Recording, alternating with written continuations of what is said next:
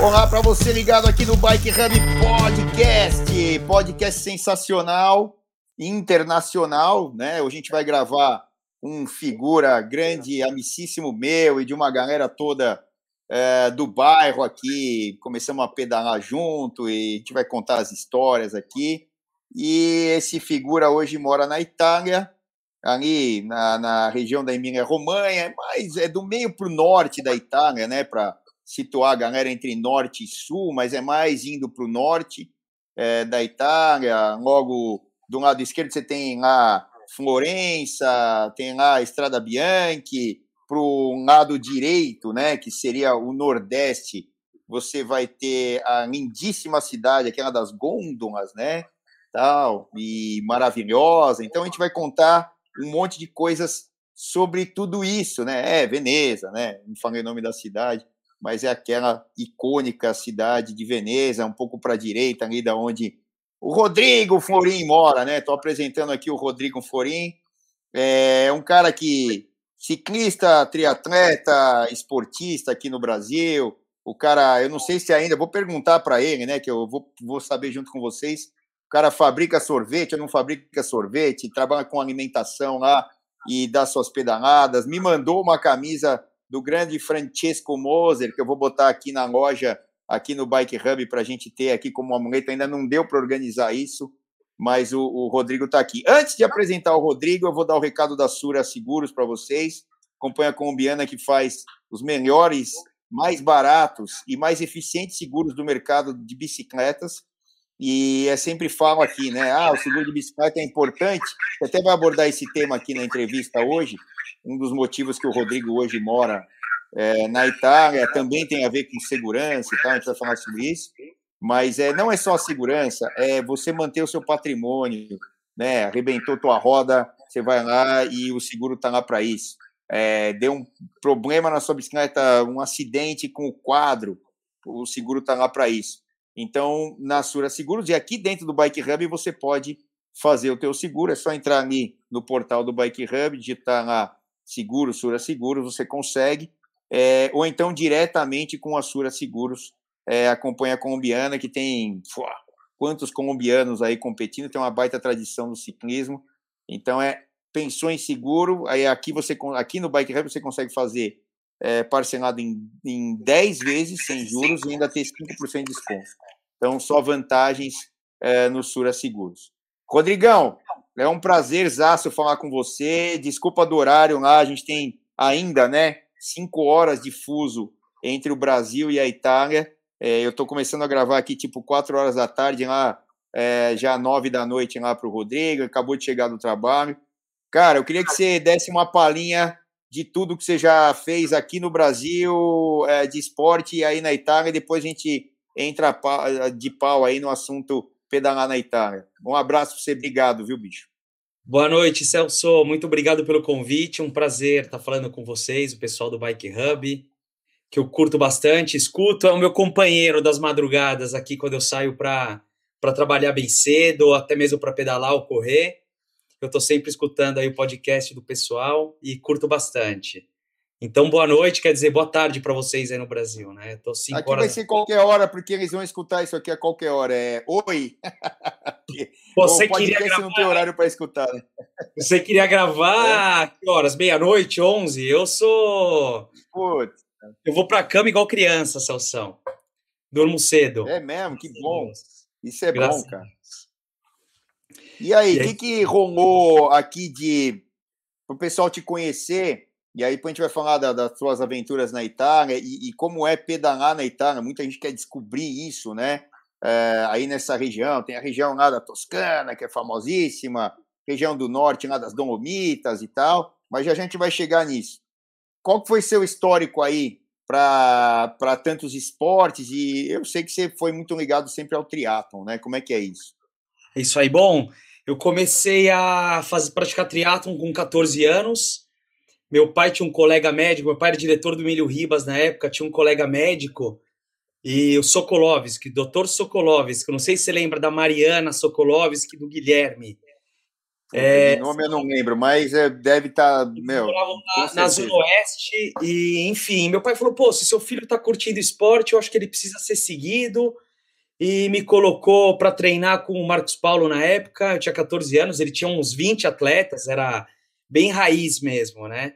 Era pedalar no jockey às quatro da manhã. Meu irmão me levava muitas vezes. E, pô, aquele, aquela bagunça, quatro da manhã no jockey é meio perigoso, né, Celção? E, pô, Marcos Paulo, naquela época, com o vidro do carro abaixado um dedo, assim, frio pra caramba, gritando na nossa orelha. E vários também pelotes, né, da Marginal de domingo, que a gente curtia lá, era bacana demais.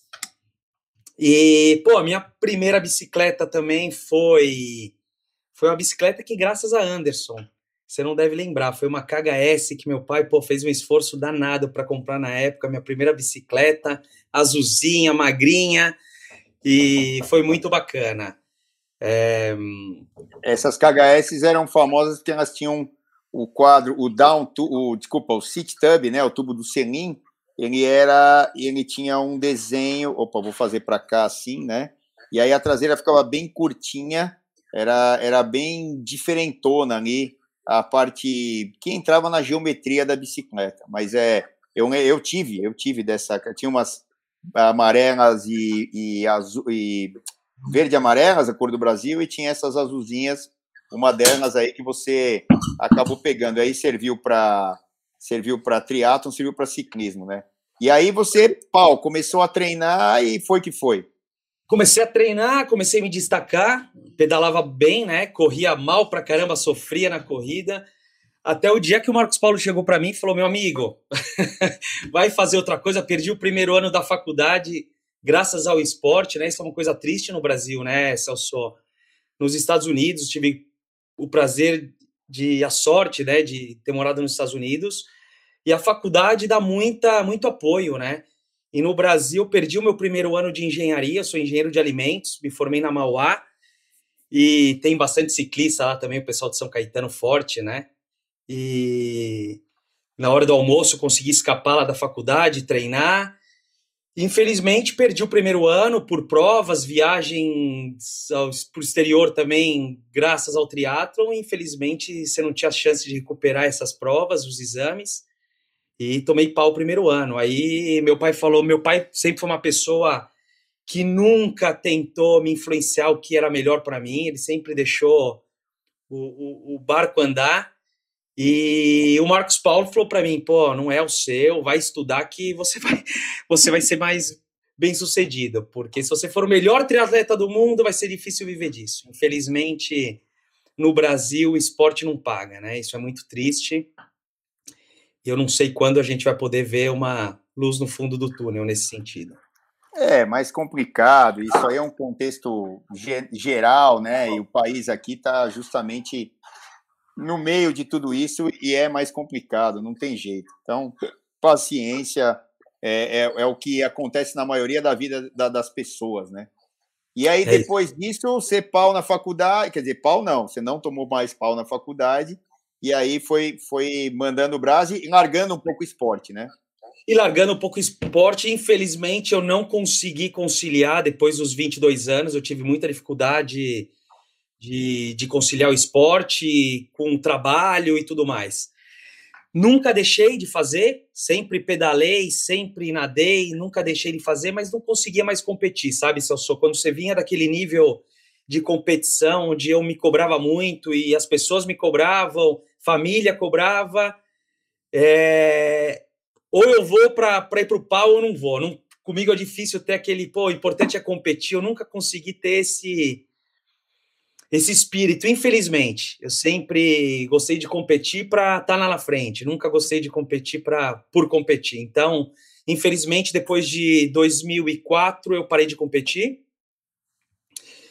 E tive essa oportunidade de vir morar na Itália, um lugar maravilhoso, onde o ciclismo aqui é, é realmente como futebol para gente, Celso. É o futebol para gente. Dá até para sentir quando fala assim, pô, esse lugar maravilhoso e o ciclismo e tal, porque é um troço que é, tá na veia né, dos caras, é, é, é, é outra cultura, né, Rodrigão? Entendeu? O negócio é, é diferente, e é isso que a gente quer que você conte, porque assim, é, vamos dizer, você estava aqui, a gente é, teve contato quando era eu, um pouco mais velho e você mais molecão, com o grupo aqui do Lele, do, do Leonardo Sim. e tal. Beto. E, é, toda essa galera, o Betão e tal, todos os caras que, é, para quem não sabe, o, o Rodrigo, o Lele, né, como é conhecido, o, o, o, cabeça lá do grupo e tal, o Betão, etc., é, eles iam todos ali de. Eles pegavam ali, marcavam uma hora e pum, ia dez molequinhos lá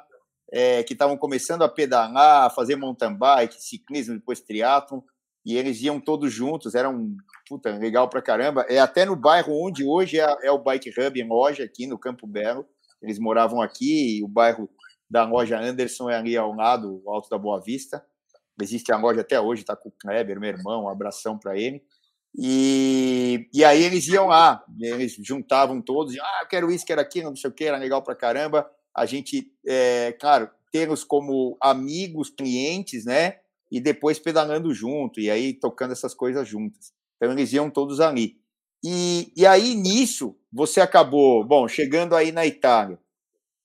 Ah, você teve até a decisão de morar aí, você me falou que foi uma questão de assalto, de violência e tal, fugir dessas coisas que no Brasil acontecem muito e, e, na Europa é muito difícil. A gente teve até o Mundial agora é, de, de, ciclismo pista, né? Na França, aí em, em Roubaix, do lado de Lille, né? É, do lado do, do velódromo de Roubaix aberto, o velódromo fechado. Eu tive aí já no velódromo de Roubaix e é, levaram 20 bicicletas de um, levaram na verdade um micro-ônibus que as 20 bicicletas da equipe italiana estavam lá. Isso é, acho que é furto, né? Se eu não me engano o nome. E, e, e, paciência, levaram, sem violência, tal, ninguém ficou machucado. O problema aqui do Brasil é um pouco mais embaixo, né, Rodrigo? Exatamente isso. Aqui acontece, não é o país mais seguro do mundo, a Europa, né? Não é o lugar mais seguro do mundo para se viver, mas você não tem esse tipo de violência à mão armada, né? Você tem um furto, você viajou, deixou a casa, bobeou, deixou a janela aberta, pode acontecer de alguém entrar, né? mas dificilmente você é assaltado na rua, não existe, né? E, pô, tive um, um caso até bem chato na, na, na, Anderson, que era perto do Borba Gato naquela época, não sei se você lembra, aquela lojinha de esquina. Pô, também moleque, né? Saí de casa pedalando, vou lá comprar alguma coisa. Acho que precisava comprar uma camisa. E cheguei lá na loja, lembro certinho, o molequinho já entrou, eu tava, putz, tava na porta, 38 na cabeça, e eu falei, caramba, bem numa loja de bike, né? Aquela galera toda drenada, né? Todo mundo a mil, todo mundo forte. Falei, pô, espero que ninguém reaja, né? Aí os caras pegaram uma mochila ali, carteira, telefone de todo mundo, nos trancaram na mecânica e vazaram. Putz, eu, e... nem, eu nem lembrava disso. Você me falou aí, eu não lembrava. Eu, eu acho que eu não estava na hora. Você não estava, não estava, é. tá o seu irmão. E, pô, tinha um mecânico ali que ele tinha uma moto na porta. Aí, quando a gente conseguiu sair da, da mecânica, lembra? Tinha uma mecânica, uma porta de correr com um vidro no sim, meio, sim, assim. Sim, a gente conseguiu sair, o cara pegou a moto, vamos atrás. Eu falei, pelo, pelo amor de Deus, deixa. Perdemos uma carteira e um telefone. Naquela época eu acho que nem tinha celular. Não tinha celular, que na época com certeza não tinha. É isso aí. Caramba, eu não lembrava disso.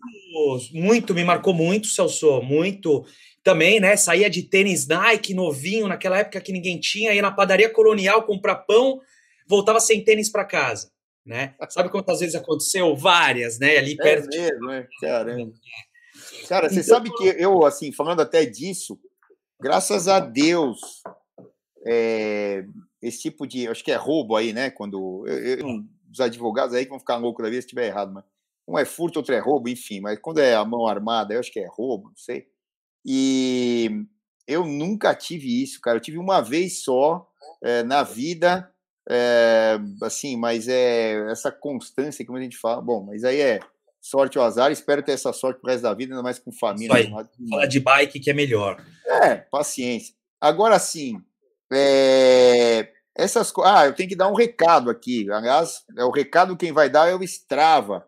O Strava tá cheio de histórias legais e essa que a gente vai ouvir é uma delas, e eu acho que todo mundo que está aqui ouvindo a gente, vendo, é, vai se identificar, porque são histórias da vida real. Então, ouçam aí essa extra, é, esse recado, né, essa história do Strava, que é muito legal. Strava apresenta O Atleta em Você. Minha descoberta no esporte, na verdade, ela foi uma um empurrãozinho dos meus pais. A única opção que meus pais tiveram de dar uma acalmada no furacão, no, no Tiaguinho dentro de casa, foi botar no esporte. Com três anos de idade, eu comecei a fazer natação e eu lembro direitinho até hoje. Eu querendo pular na piscina só para bater perna forte, para ver as borbolhas subindo atrás, assim. E aí eu comecei a descobrir os vários Tiagos dentro de mim, né? Porque aí cada modalidade de esporte que eu fui fazendo, você vai vendo que você não para de se, de se descobrir nunca, né? Né? Porque eu estudei num colégio que era um colégio de classe média, então era o único negro, o único preto do colégio, a galera achava que eu era filho do porteiro, não sei o quê, mas sempre fui o melhor corredor, o melhor jogador de futebol, enfim, o melhor no esporte. Foi uma ferramenta de comprovação, de empoderamento, de fortalecimento e realmente de conexão, né? De me sentir parte, né? De me sentir diferente, mas sentir um diferente especial. E além disso, o esporte para mim, antes de ser um esporte competitivo, era um esporte integrativo, um esporte inclusivo. Eu acabei fazendo a minha primeira faculdade foi de economia. E é engraçado que na economia eu era conhecido como atleta da sala, né? Lógico. Se eu realmente via que essa essência do esporte saía de dentro de mim, eu falei, cara, eu vou fazer isso aqui mesmo e tá bom, eu quero ser milionário de vibe, né?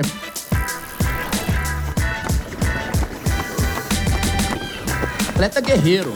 Acabou, velho. É atleta guerreiro. Guerreiro divino.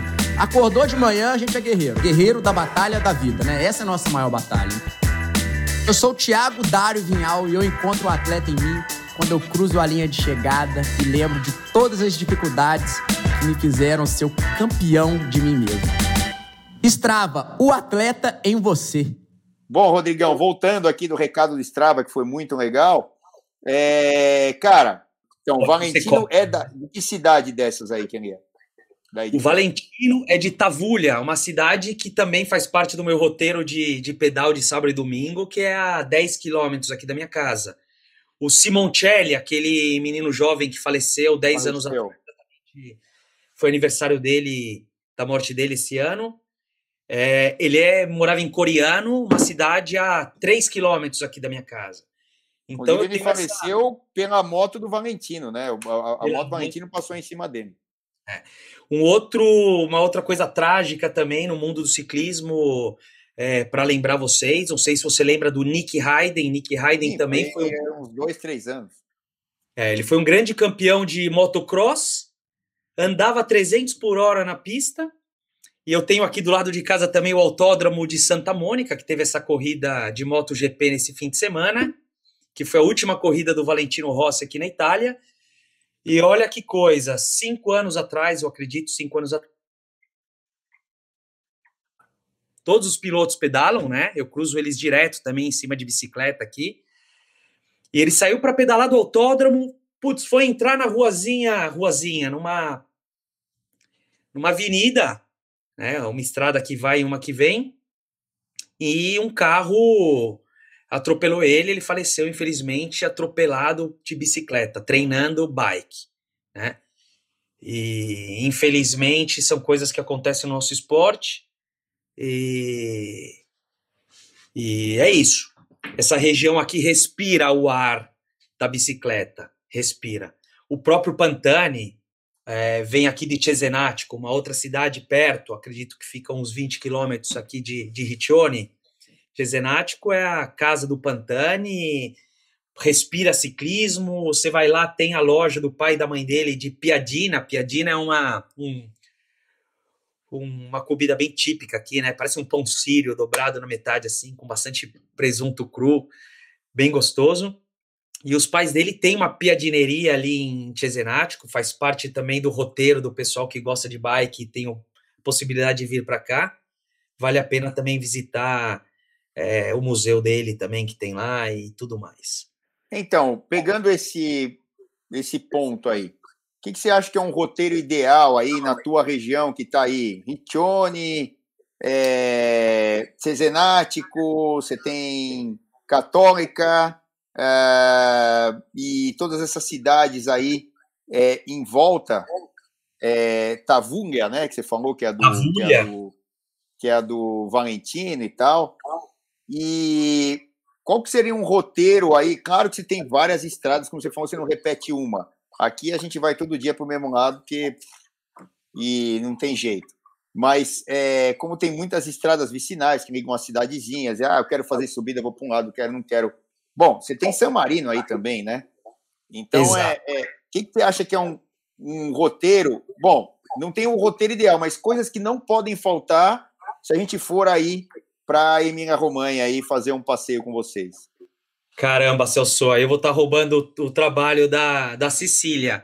Eu deixaria. É, não, mas assim, a gente, se a gente for, a gente vai com a Cecília, porque a Boa. Cecília tem estrutura, mas assim, é, o que que então, o que que você acha que a Cecília faz, o que que a Cecília faz? Só para lembrar, eu já gravei um podcast com a Cecília, que é uma brasileira que tem uma agência ali é, entre essas cidades aqui, ela está em Cató Católica, Católica, né? Está do lado de Católica, Gabite, é, ao lado de Católica. É, tudo muito é. próximo, isso. Aí é, ela monta os roteiros, a gente está para ir para lá, vamos acertar. Eu estou até agitando com a Cecília de.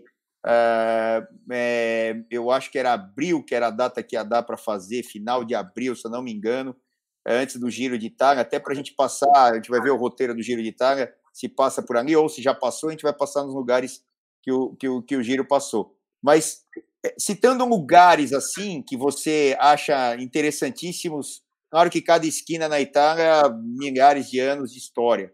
É, cada esquina na Europa, né, milhares de anos de história. Mas lugares aí que você acha que são imperdíveis. Celso, eu acho que o, a coisa mais fascinante aqui, eu tive prazer de pedalar com vários brasileiros aqui, amigos que vieram nos visitar. E todos ficaram encantados com a possibilidade de você ter mar, onde a, a Sicília tem a loja, né, na via panorâmica. É uma via que fecha para carro, passa pouquíssimo carro, o Giro de Itália passa sempre ali, você pedala olhando a praia. É, é uma montanha, você vê o penhasco e o mar, né? E se olha para a esquerda, você vê montanha, vê San Marino, as três torres de San Marino, é, muita vinha, muita oliva, né? É, paisagens assim que você fala, não é possível que existe isso, que eu posso pedalar num lugar desse. É, sem falar do cheiro, né? Você tem aqui bem marcadas as quatro estações, né, Celso? Então, quando você sai para pedalar na primavera, você tem um contato com um ambiente, um cheiro maravilhoso. Você sai para pedalar agora, que é outono, estamos chegando perto do inverno, você tem aquele cheiro de, de lenha, né? Das casas. Então você tem esse contato com a natureza, com, com, com o cheiro, que é uma coisa que me marcou muito também aqui na Itália. E a bike te dá esse prazer enorme. Agora, a nível de roteiro, você tem aqui muitos castelos, né? Então você tem praia, montanha e no meio disso só colina, tudo colina. Você não consegue fazer um pedal plano aqui, né? Então são colinas com direito à montanha também.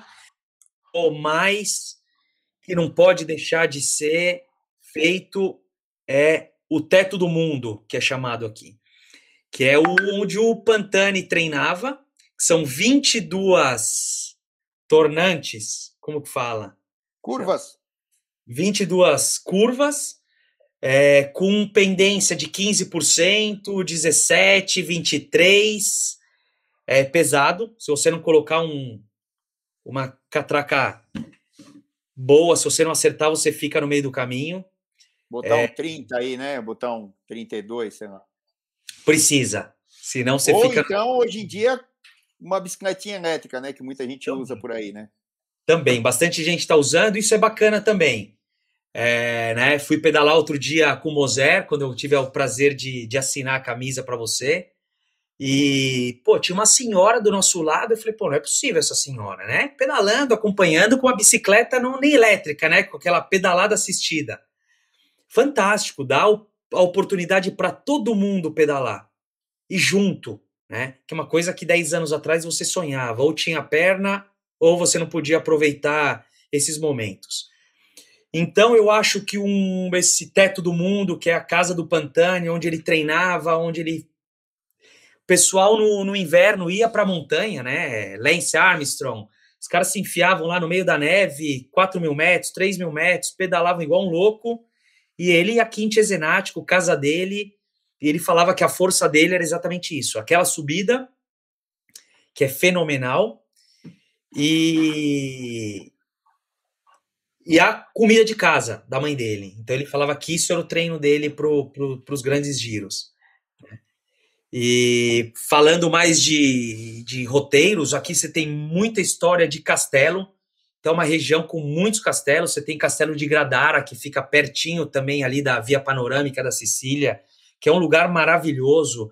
E você pedalando, você passa no meio desses castelos, querendo ou não, Celso, as estradas te levam para o meio desses castelos, você passa em lugares fantásticos, um pouco de pavê também, tem bastante aqui, né? Que eu adoro também pedalar em pavê. Como é que eles chamam pavê aí, o Paralepípedo? Como é que é o nome aí? Ah, chama pavê mesmo? Pavê, pavê. Igual, pavê. igual no francês. Eu pensei igual que tinha francês. outro nome. Pensei Igual que no tinha o francês. nome lá, blá, blá, blá, blá, com os... Lá, que nem o, o, o- A gente chama de breté, né? Um, um, um fato interessante, né? Aqui no Brasil a gente chama a bermuda com alças de bretelle. E aí, trabalhando com a Santini, aí, ah, bretelle, bretelle, mas é, é o suspensório, né? A parte que segura. Aqui no Brasil, lá, sei lá, anos 60, 70, não, não existia a bermuda com alças e tal, isso também veio sendo criado. E todo mundo chamava de bretelle porque eu acho que os italianos falaram, não, eu tenho que pe- pe- pegar a bermuda e colocava o bretelle, ou seja, o suspensório, para ela não descer, porque eram aqueles tecidos que não eram tão elásticos, né, como hoje em dia. E ela ia ficando mais larga e ia descendo, e aí ficava desconfortável. Então eles colocavam o bretelle, o quê? Na língua italiana, o bretelle é o suspensório. E aqui a gente conhece só como bretelle. E aí é pantaloncino, ou é. Como é que chama aí? É o bretelle, que a gente chama aqui, que é a bermuda com alça. Pô, aqui é bermuda, é... é, é- Aqui a gente fala bermuda mesmo, Celso. Bermuda? Não, não chama coisa Pan, pan, pan- pantalone, pantalone, pantalone, Pantalone. É. pantalone. Mas, mas vocês chamam de bermuda também? Shorts, Shorts? Tá. shorts. sim. Tem, tem muita palavra no, no, no italiano que, que No foi bem... né? É, aqui não tem bom final de semana, é bom weekend. Não é weekend, weekend. Então é um, É. um inglês italianizado. Tem, E tem uma, tem- então, o- os espanhóis já são o contrário, eles tentam não colocar nada de inglês na. na, na- na, é, por exemplo, é, Wi-Fi, Wi-Fi, eles chamam de Wi-Fi, e é Wi-Fi, não é Wi-Fi, né, que é o, seria da onde veio e tal. E assim vai, só um dos exemplos. Então, o italiano ele incorpora o inglês muito na. na, na, na, na pô, legal, interessante, diferente. Mas sem o sotaque, né? Então até meus, Sim. meus primos me enchem o saco e falam, caramba, não é weekend, é weekend. Pô, mas na Itália é bom weekend. Se você falar weekend aqui, ninguém te entende. Então tem essa questão da língua aqui que é, que é bacana também. O italiano É, fora bastante. E, ah, outro- uma, fala, só para fala. terminar essa questão da- do roteiro que veio na minha cabeça, que você não pode deixar de pedalar, tem Carpenha, uma montanha aqui bem alta, bacana, aqui perto, onde produzem o famoso presunto cru, prosciutto, né?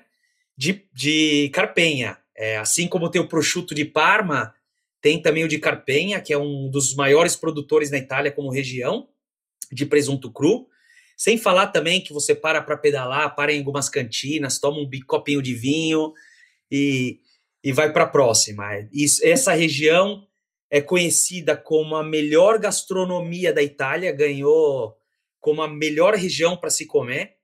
Então, comida não falta. A gente sai para pedalar, às vezes vai até uma tratoria, pedala é, 180 quilômetros, para numa tratoria, pratão de lasanha ou tagliatelle e depois volta de trem para casa, né? Então, essa região te permite isso também, muitas vezes de fazer um pedal longo, parar, comer, beber tranquilo e voltar em trem. Né? Os trens têm estrutura para encaixar bicicleta dentro, Celso, é coisa maravilhosa. Você entra dentro do trem, tem lá o posto, o lugar para para pendurar a bicicleta, seguro, você não precisa ficar preocupado que na próxima estação alguém vai levar sua bicicleta.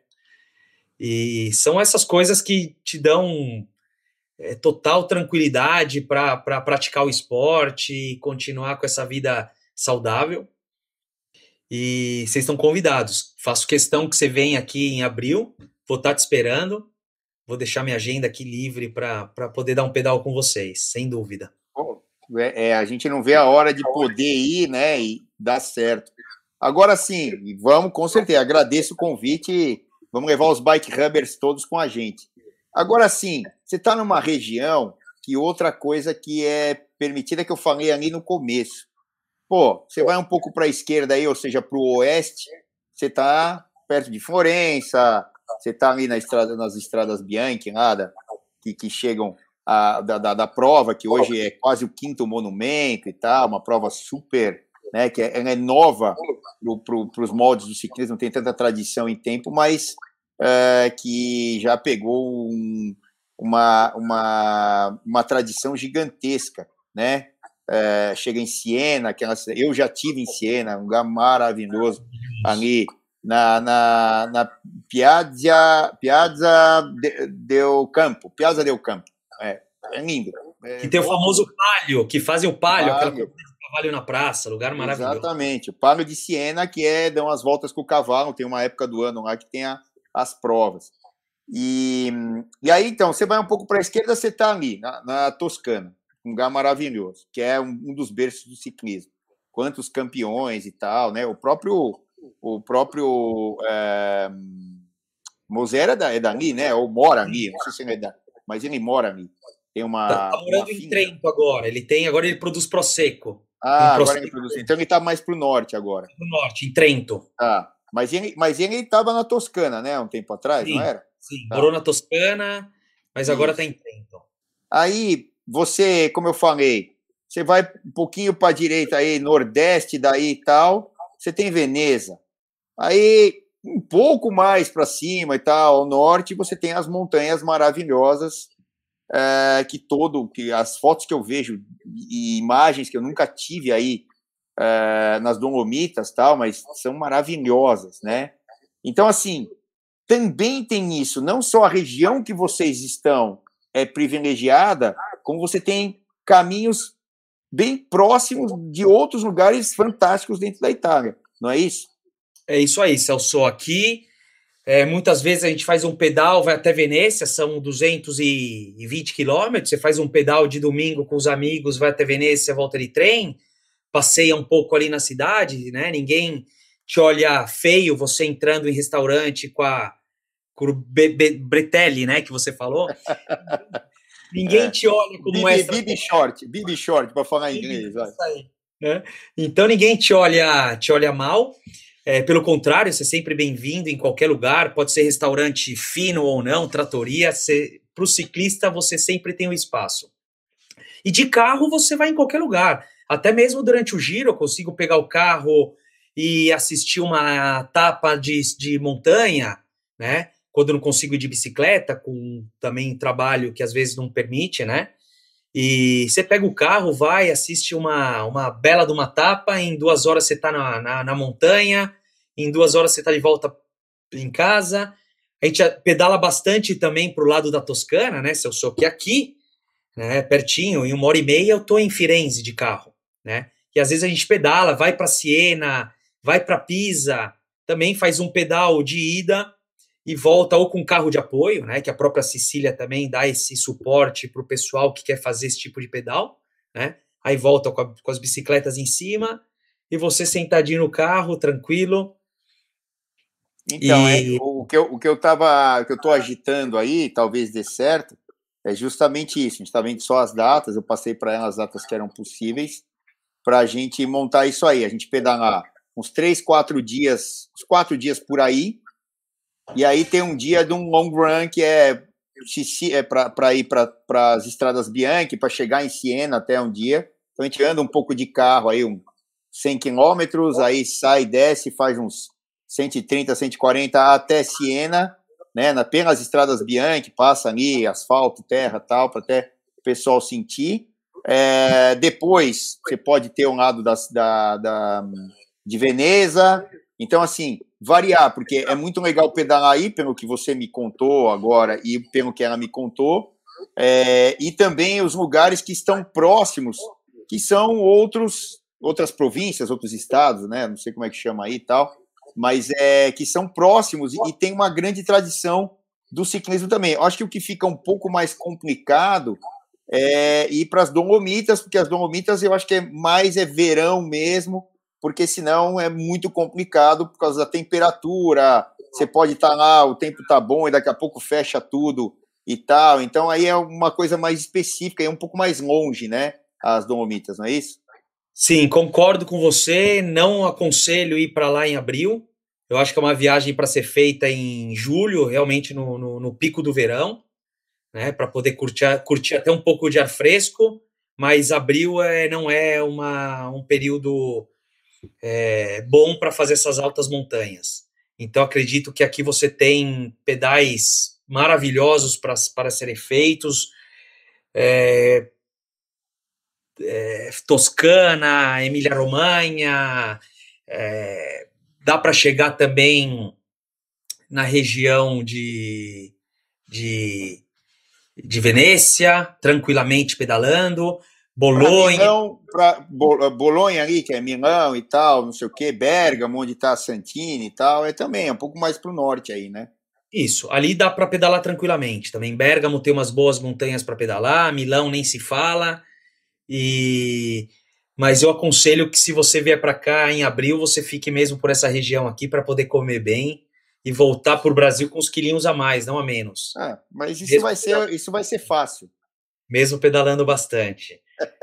Isso aí é o mais fácil, é você sair sempre mais, chegar sempre mais pesado do que você saiu, né? E a gente sempre imagina o contrário. Ah, não, vou treinar e tal, não sei o quê. Mas é, estando num lugar desse, com uma gastronomia dessa, o negócio é, é, é absurdo, absurdo, absurdo, absurdo.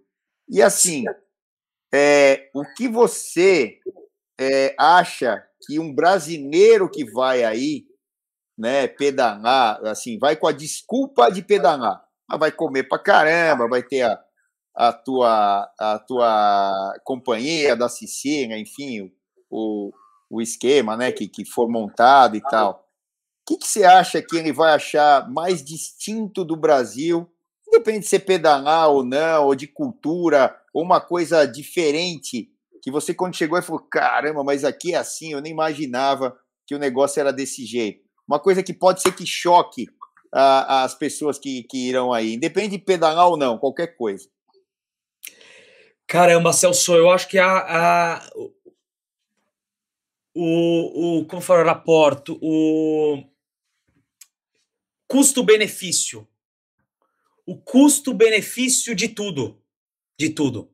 Tanto né? da comida, quanto dos passeios, quanto do. Então, assim, você faz um baita passeio, tudo bem. Ah, para o brasileiro hoje tem que multiplicar por seis ou sete aí, sei lá, né? E mesmo assim, eu acho que é, é barato.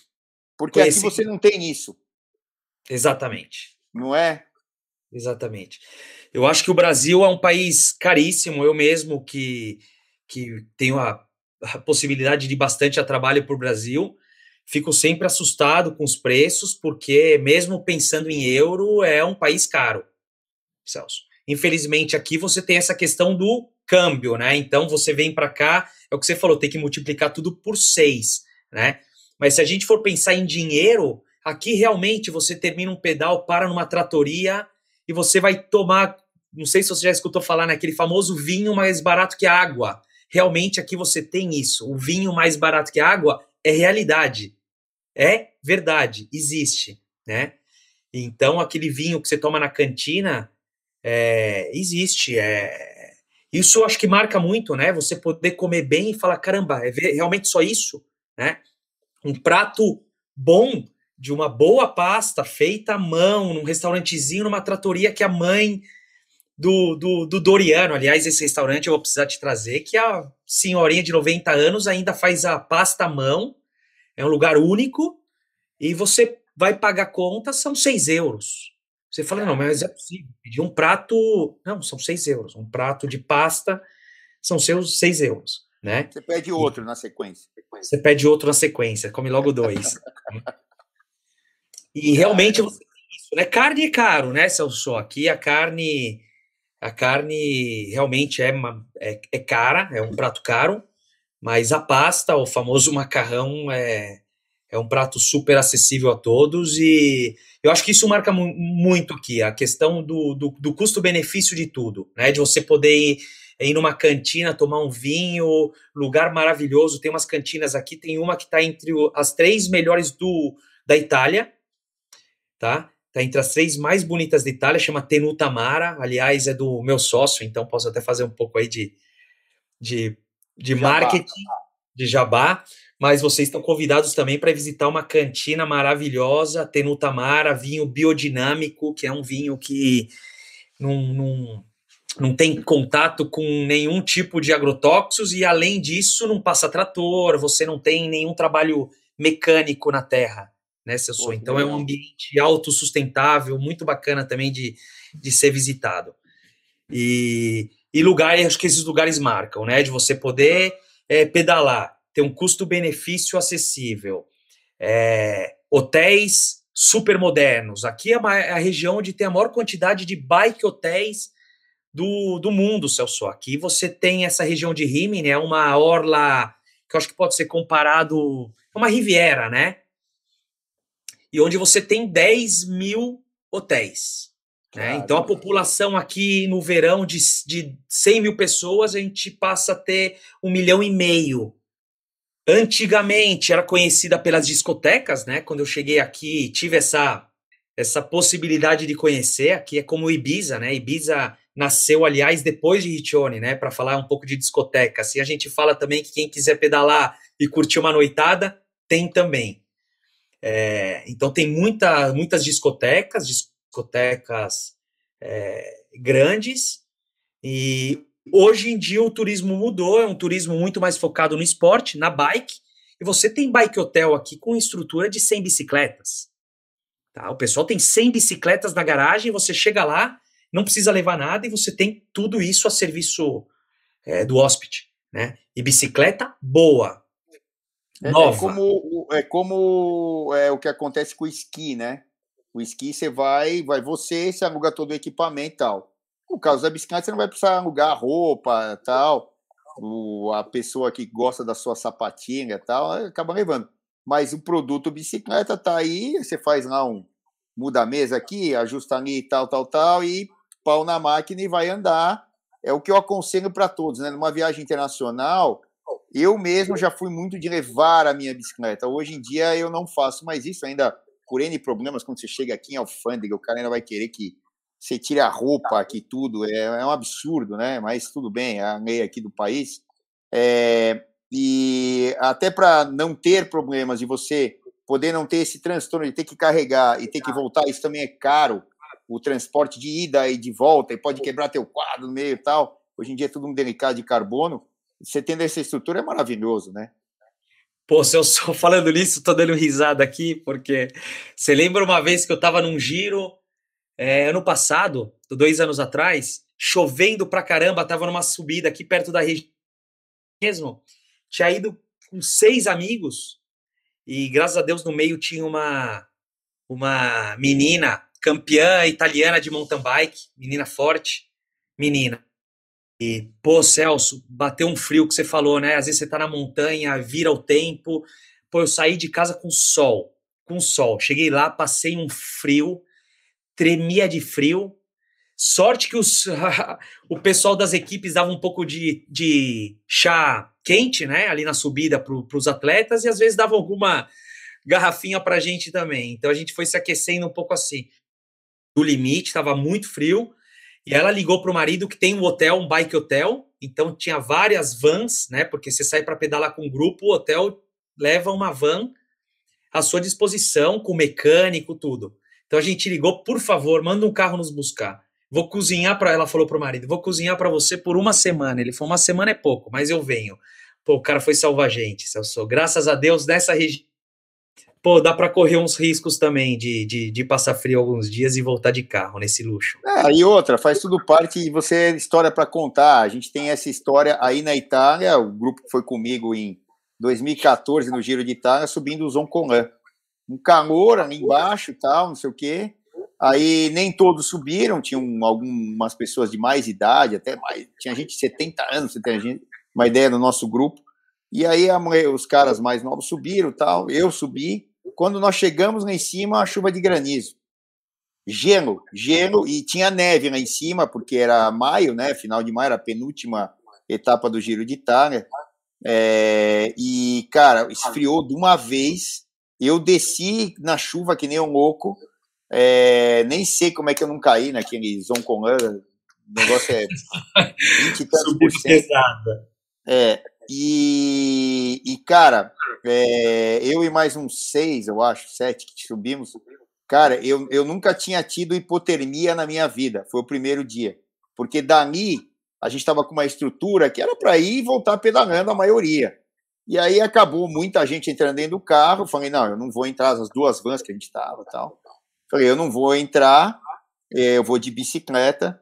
E, cara, eu, a minha primeira hipotermia da vida, eu fui com hipotermia mais 70 quilômetros, que a gente estava em Udine, que não é tão perto, é uns 80, 90 quilômetros dali de do Zoncolan. E, cara, eu fui parar de tremer quase chegando no hotel lá em Udine, cara. E aconteceu justamente isso. Até que eu não imaginava que isso podia acontecer, então eu não fui tão estruturado, levei toalha. Eu falei, ah, vamos embora, a gente vai treinar, leva uma mochilinha aí com uma troca de roupa, quem não quiser voltar pedalando e tal. Mas aconteceu isso, então é negócio louco, em maio, né? E isso pode acontecer quando você está na montanha, é normal, né? E ainda mais quando você está numa, numa latitude em relação ao Equador mais elevada do que aqui do Brasil normalmente, né? Nós temos. Isso pode ocorrer com maior frequência porque as temperaturas podem mudar, cambiar, né? É, é muito rápido em pouco tempo, não é isso? Exatamente isso, Celso. Eu tava pensando aqui que falei, caramba, eu não tenho rolo, né? Você acredita, Celso? Eu não tenho rolo. Porque uhum. eu pedalo os 12 meses do ano.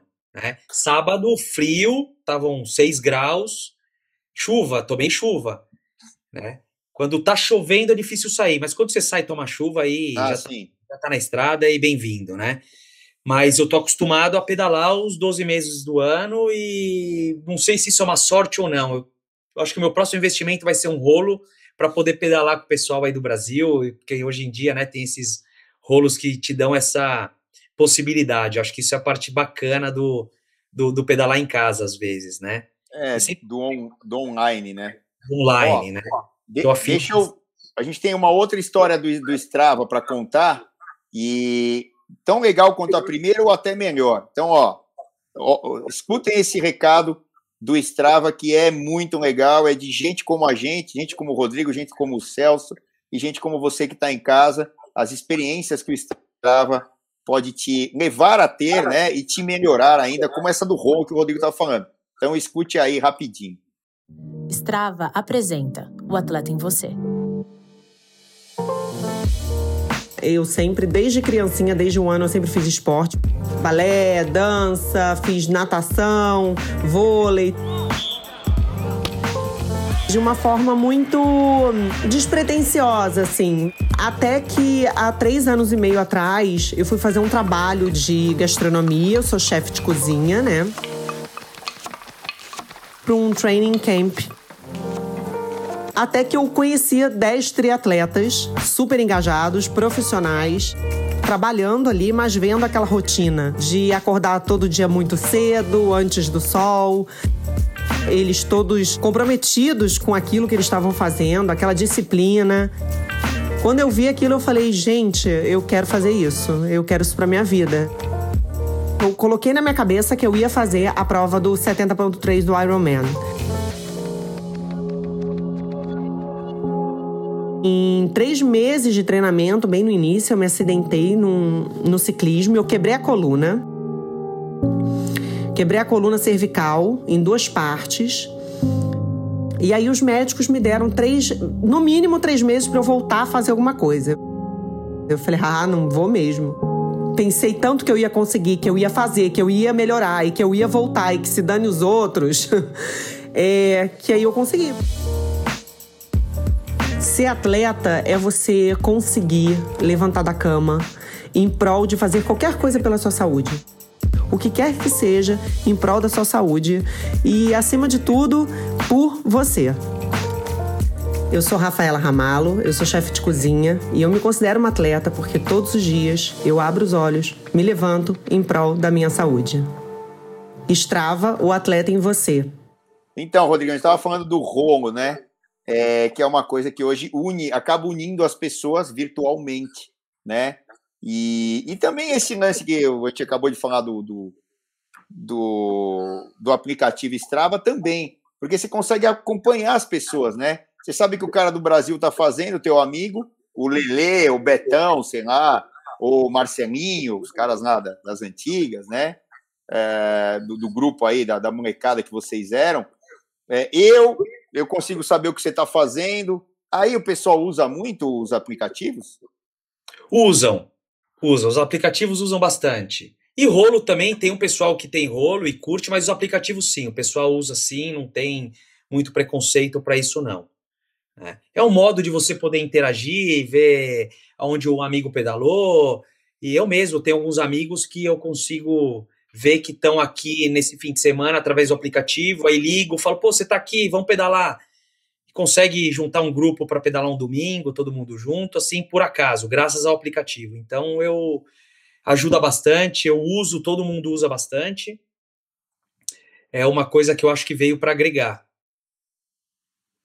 Não é, muito a...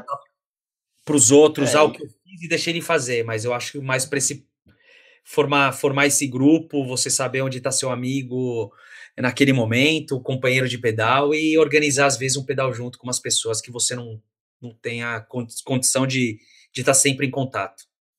Pô, ó, Rodrigão, infelizmente, para você dormir aí, eu vou te liberar, que o nosso tempo, a gente vai ter que gravar de novo mais tempo, mais coisas, perguntando um monte de outras coisas. Mas é até para te liberar aí, que já é tarde, você dorme com as galinhas, que nem você falou, que eu acho ótimo. É, cara, mas tem muita coisa. Então nós vamos, entre aspas, né? Não é a, não é a intenção, mas é para o pessoal entender. Nós vamos vender aí a região aí de Rimini, é, de todas essas cidades que você falou, até as cidades perto aí do Pantani. A, a tua especificamente é qual? A tua, a tua cidade? Riccione. Ah, Riccione mesmo, tá. Então Riccione. é Riccione do lado de Rimini e tal. Porque é são todas aí. cidadezinhas pequenas. São então, cidades acabar... da região de, de Rimini, isso mesmo. Ah, então a gente vai acabar vendendo, entre aspas, né? Uh, essa região, a gente vai levar a galera para ir.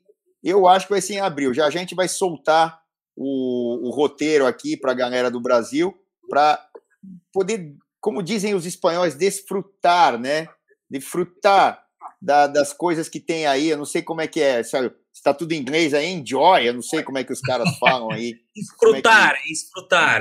Desfrutar. Então, vamos desfrutar é, as coisas da Itália, né? Que é esse país maravilhoso, lindo. Eu, sei lá, eu, eu fui a alguns países da minha vida. O mais bonito de todos é a Itália, não tem jeito. É, que é castelos, igrejas, tradição, histórias, é, é um negócio, cada esquina, né? É um negócio fantástico, esse privilégio do Rodrigo morar lá. Isso é, é fascinante. E, e, outra, e o, o, privilégio nosso é ouvir ele e falar as coisas que tem, então, para a gente ir para lá. Então, vai chegar uma hora que a gente vai, por pouco tempo, a gente vai poder desfrutar disso e estar tá um pouco com ele lá, se Deus quiser. Então, a gente vai acabar ajudando as pessoas a a irem para aí, vão montar algum pacote, fazer alguma coisa aqui com a Cecília, com você ajudando e vão mandar brasa. E eu agradeço puta imensamente você ter dedicado esse tempo e nós vamos ter que gravar outro com detalhes sobre cada coisa, tá bom? Tá, tá marcado isso aqui. Foi um prazer. Aguardo vocês aqui em abril e o vinho vai ser por minha conta, hein? É, o, como é que é o nome do vinho aí? Que é o vinho sem agrotóxico e tal? O biodinâmico. Biodinâmico. Biodinâmico. Biodinâmico. Vamos tomar o vinho biodinâmico e da, na cantina do teu, do, teu, do teu sócio aí. É isso aí. Tá bom? Obrigado, Celso. Um Cara, obrigado, boa noite. E amanhã, ó, pau na máquina aí de manhã, hein? Quero ver aí com 5, 6 graus, com chuva, sem chuva. Manda abraço e vai subir a montanha do Pantane aí. Grava um vídeo e manda pra mim que eu já mando aqui pra todo mundo. Vou mandar já. Um abraço. Tchau, cara. Obrigado. Abração.